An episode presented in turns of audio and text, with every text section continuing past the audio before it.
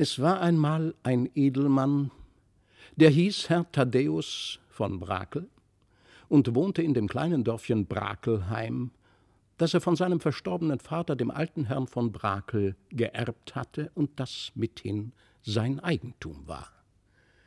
Die vier Bauern, die außer ihm noch in dem Dörfchen wohnten, nannten ihn den gnädigen Herrn, unerachtet er wie sie mit schlicht ausgekämmten Haaren einherging und nur sonntags, wenn er mit seiner Frau und seinen beiden Kindern Felix und Christlieb geheißen, nach dem benachbarten Dorfe zur Kirche fuhr, statt der groben Tuchjacke, die er sonst trug, ein feines grünes Kleid und eine rote Weste mit goldenen Tressen anlegte, welches ihm recht gut stand. Eben dieselben Bauern pflegten auch, fragte man sie, wo komme ich denn hin zum Herrn von Brakel, jedes Mal zu antworten, nur immer vorwärts, durch das Dorf den Hügel herauf, wo die Birken stehen. Da ist des gnädigen Herrn sein Schloss. Nun weiß doch jedermann, dass ein Schloss ein großes, hohes Gebäude sein muss mit vielen Fenstern und Türen, ja wohl gar mit Türmen und funkelnden Windfahnen. Von dem allen war aber auf dem Hügel mit den Birken gar nichts zu spüren. Vielmehr stand da nur ein niedriges Häuschen mit wenigen kleinen Fenstern, das man kaum früher als dicht davor angekommen erblicken konnte. Geschieht es aber wohl, dass man vor dem hohen Tor eines großen Schlosses plötzlich stillsteht und, angehaucht von der herausströmenden eiskalten Luft, angestarrt von den toten Augen der seltsamen Steinbilder, die wie grauliche Wächter sich an die Mauer lehnen, alle Lust verliert hineinzugehen, sondern lieber umkehrt, so war das bei dem kleinen Hause des Herrn Thaddäus von Brakel ganz und gar nicht der Fall. Hatten nämlich schon im Wäldchen die schönen, schlanken Birken mit ihren belaubten Ästen wie mit zum Gruß ausgestreckten Armen uns freundlich zugewinkt, hatten sie im frohen Rauschen und Säuseln uns zugewispert, Willkommen, willkommen unter uns, so war es denn nun vollends bei dem Hause, als riefen holde Stimmen aus den spiegelblanken Fenstern, ja überall aus dem dunklen, dicken Weinlaube, das die Mauern bis zum Dach herauf bekleidete, süßtönend heraus. Komm doch nur herein, komm doch nur herein, du lieber, müder Wanderer, hier ist es gar hübsch und gastlich.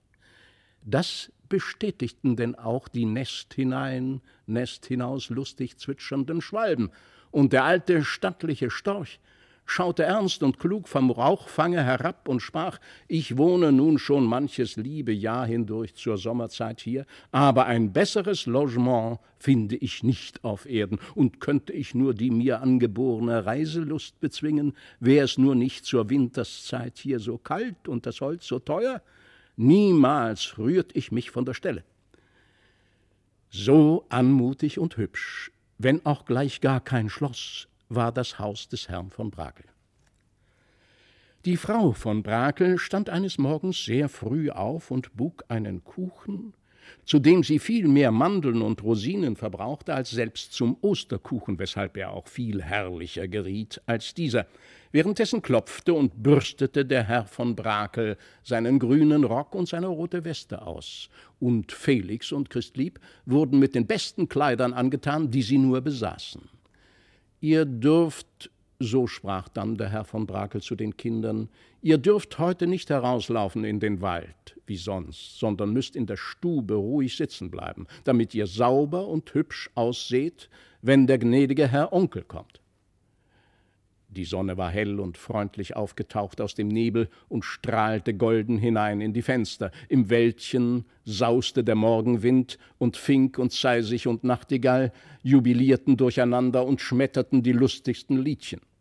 Christlieb saß still und in sich gekehrt am Tische.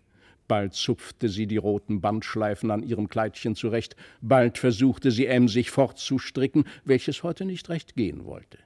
Felix dem der Papa ein schönes Bilderbuch in die Hände gegeben, schaute über die Bilder hinweg nach dem schönen Birkenwäldchen, in dem er sonst jeden Morgen ein paar Stunden nach Herzenslust herumspringen durfte.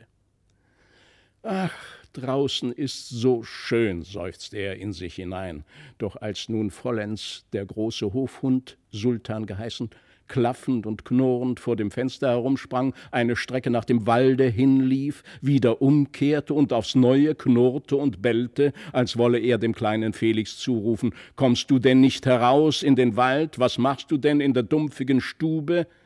Da konnte sich Felix gar nicht lassen vor Ungeduld. Ach, liebe Mama, lass mich doch nur ein paar Schritte hinausgehen, so rief er laut.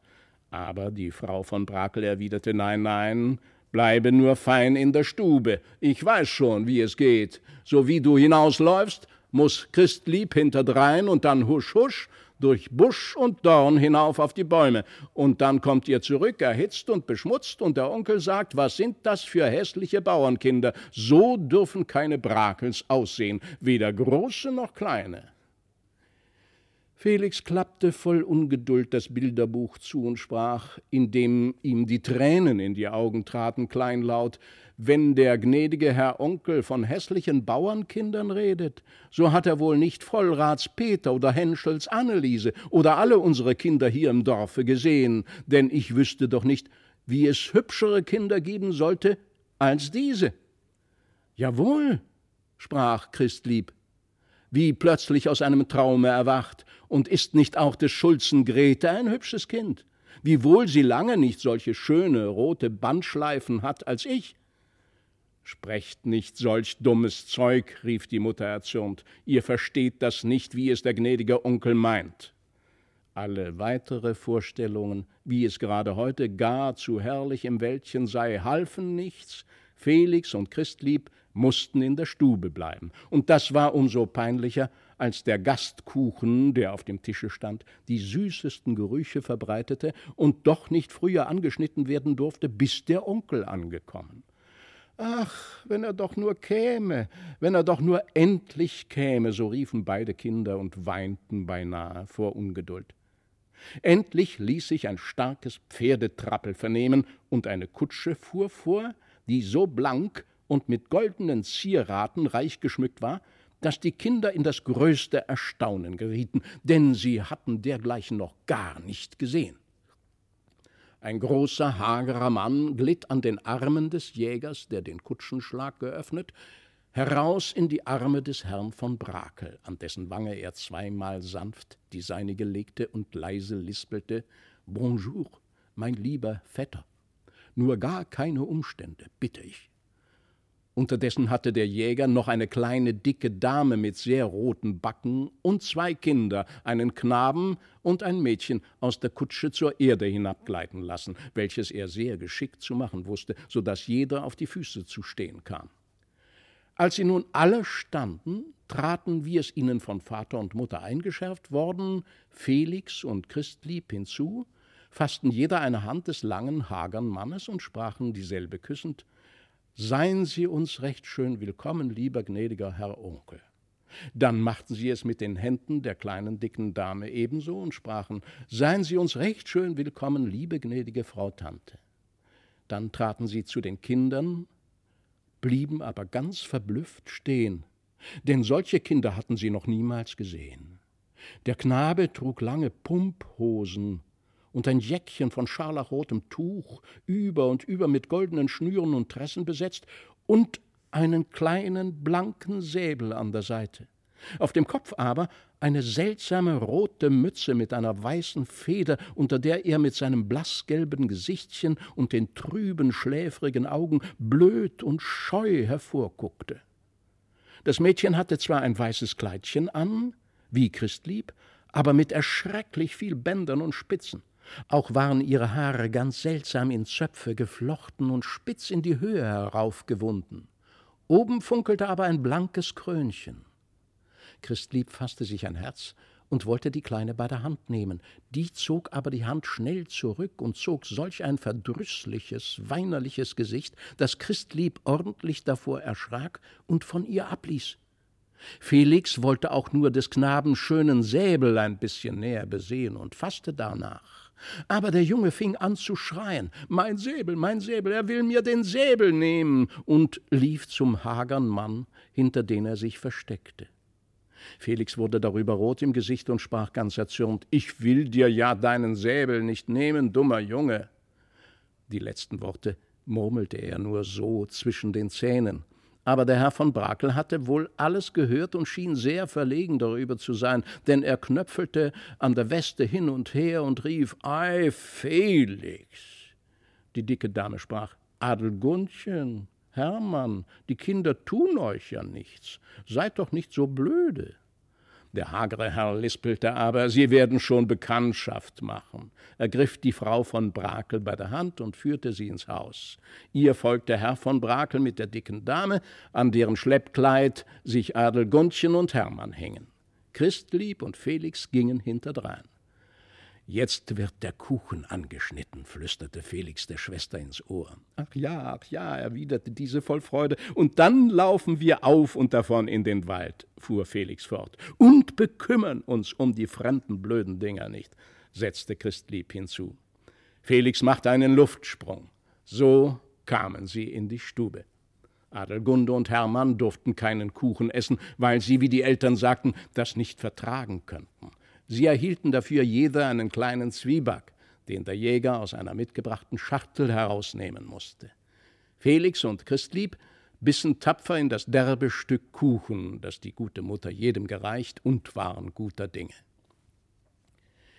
Der hagere Mann, Cyprianus von Brakel geheißen, war zwar der leibliche Vetter des Herrn Thaddäus von Brakel, indessen weit vornehmer als dieser denn außerdem, dass er den Grafentitel führte, trug er auch auf jedem Rock, ja sogar auf dem Pudermantel, einen großen silbernen Stern.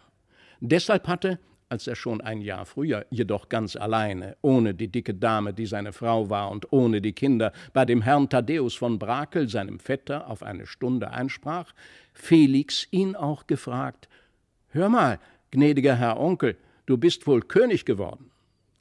Felix hatte nämlich in seinem Bilderbuche einen abgemalten König, der einen dergleichen Stern auf der Brust trug, und so musste er wohl glauben, dass der Onkel nun auch König geworden sei, weil er das Zeichen trug.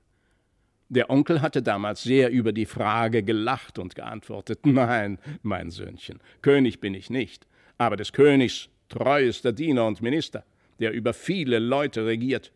Gehörtest du zu der gräflich von Brakelschen Linie, so könntest du vielleicht auch künftig solch einen Stern tragen wie ich, aber so bist du freilich nur ein simpler von, aus dem nicht viel Rechtes werden wird. Felix hatte den Onkel gar nicht verstanden, und Herr Thaddäus von Brakel meinte, das sei auch gar nicht vonnöten. Jetzt erzählte der Onkel seiner dicken Frau, wie ihn Felix für den König gehalten. Da rief sie, o oh, süße, liebe, rührende Unschuld. Und nun mussten beide, Felix und Christlieb, hervor aus dem Winkel, wo sie unter Kichern und Lachen den Kuchen verzehrt hatten.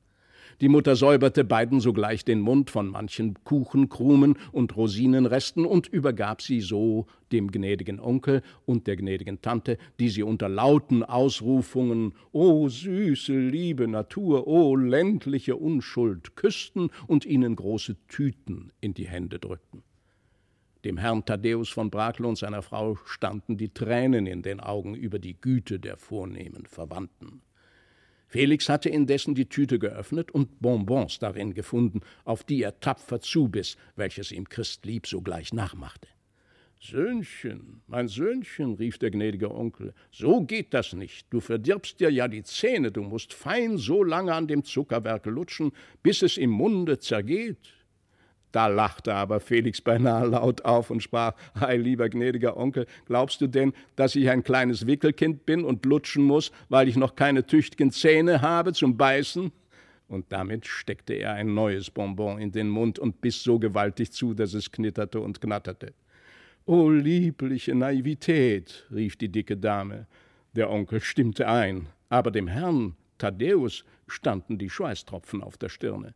Er war über Felixens Unart ganz beschämt, und die Mutter raunte ihm ins Ohr, knirsche nicht so mit den Zähnen, unartiger Junge. Das machte den armen Felix, der nichts Übles zu tun glaubte, ganz bestürzt.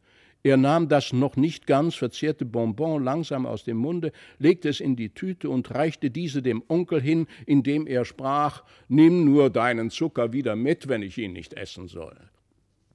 Christlieb, gewohnt in allem Felixens Beispiel zu folgen, tat mit ihrer Tüte dasselbe. Das war dem Herrn Thaddäus zu arg. Er brach los. Ach, mein geehrtester, gnädiger Herr Vetter, halten Sie nur dem einfältigen Jungen die Tölpelei zugute, aber freilich auf dem Lande und in so beschränkten Verhältnissen. Ach, wer nur solche gesittete Kinder erziehen könnte wie Sie. Der Graf Cyprianus lächelte selbstgefällig und vornehm, indem er auf Hermann und Adelgunde hinblickte. Die hatten längst ihren Zwieback verzehrt und saßen nun stumm und still auf ihren Stühlen, ohne eine Miene zu verziehen, ohne sich zu rühren und zu regen. Die dicke Dame lächelte ebenfalls, indem sie lispelte Ja, lieber Herr Vetter, die Erziehung unserer lieben Kinder liegt uns mehr als alles am Herzen.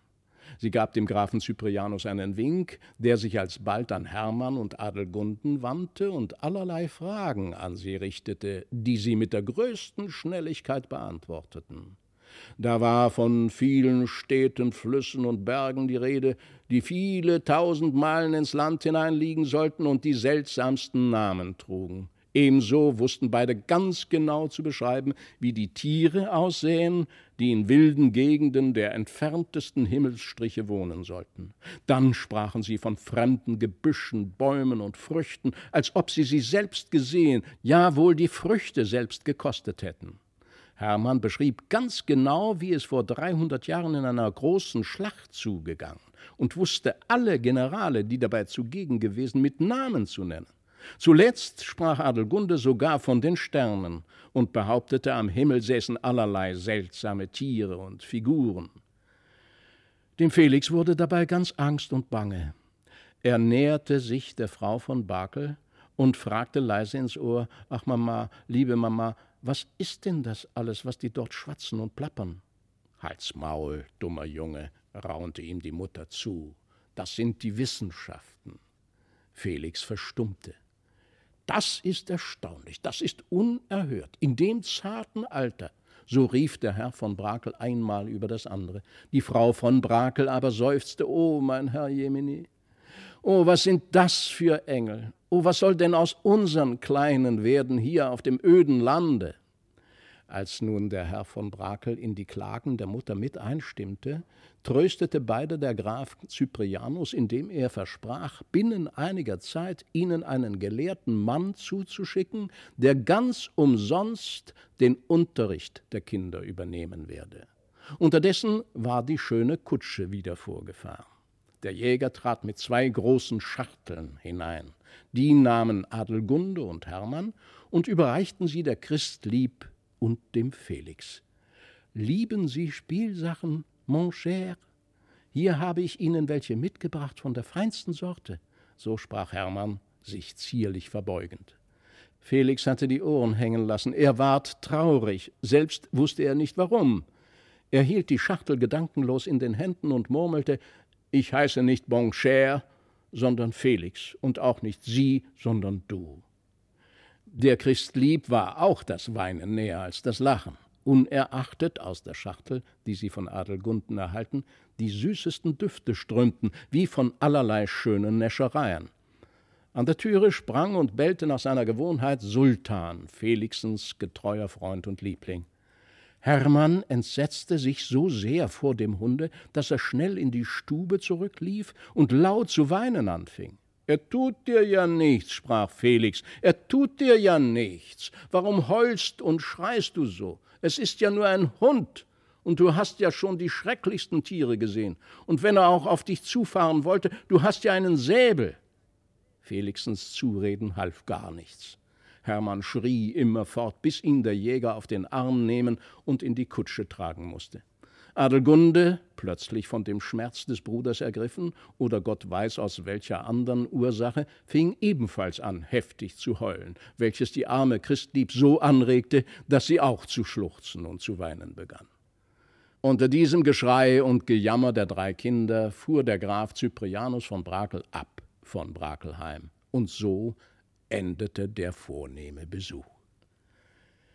So wie die Kutsche mit dem Grafen Cyprianus von Brakel und seiner Familie den Hügel herabgerollt war, warf der Herr Thaddäus schnell den grünen Rock und die rote Weste ab und als er ebenso schnell die weite Tuchjacke angezogen und zwei bis dreimal mit dem breiten Kamm die Haare durchfahren hatte, da holte er tief Atem, dehnte sich und rief Gott sei gedankt.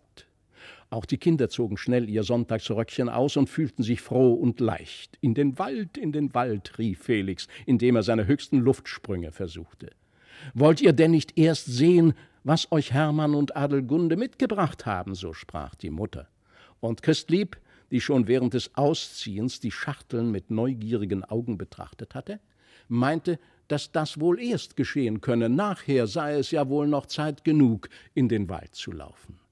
Felix war sehr schwer zu überreden. Er sprach, was kann uns denn der alberne, pumphosichte Junge mitsamt seiner bebänderten Schwester Großes mitgebracht haben?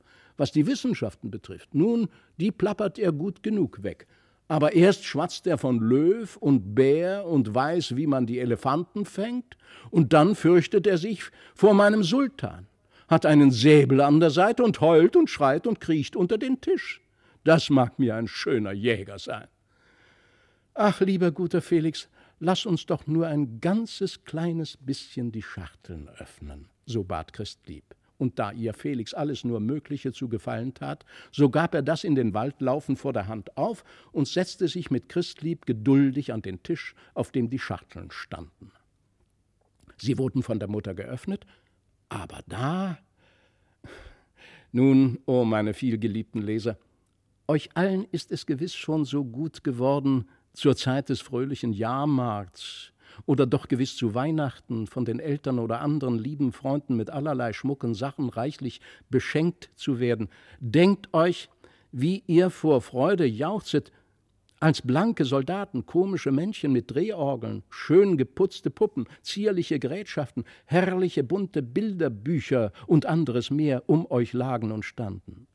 Solche große Freude, wie ihr damals, hatten jetzt Felix und Christlieb. Denn eine ganz reiche Bescherung der niedlichsten, glänzendsten Sachen ging aus den Schachteln hervor. Und dabei gab es noch allerlei Naschwerk, so dass die Kinder einmal über das andere die Hände zusammenschlugen und ausriefen: Ei, wie schön ist das! Nur eine Tüte mit Bonbons legte Felix mit Verachtung beiseite und als Christlieb bat, den gläsernen Zucker doch wenigstens nicht zum Fenster herauszuwerfen, wie er es eben tun wollte, ließ er zwar davon ab, öffnete aber die Tüte und warf einige Bonbons dem Sultan hin, der indessen hineingeschwänzelt war. Sultan roch daran und wandte dann unmutig die Schnauze weg. Siehst du wohl, Christlieb, rief Felix nun triumphierend, siehst du wohl, nicht einmal Sultan mag das garstige Zeug fressen.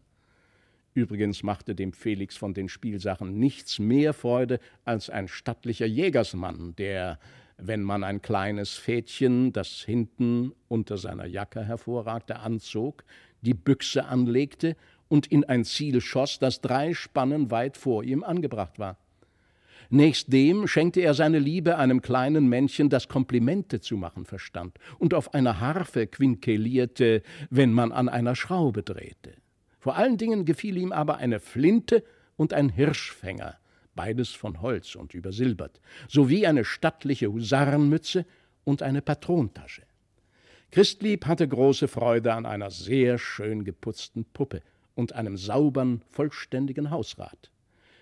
Die Kinder vergaßen Wald und Flur und ergötzten sich an den Spielsachen bis in den späten Abend hinein. Dann gingen sie zu Bette.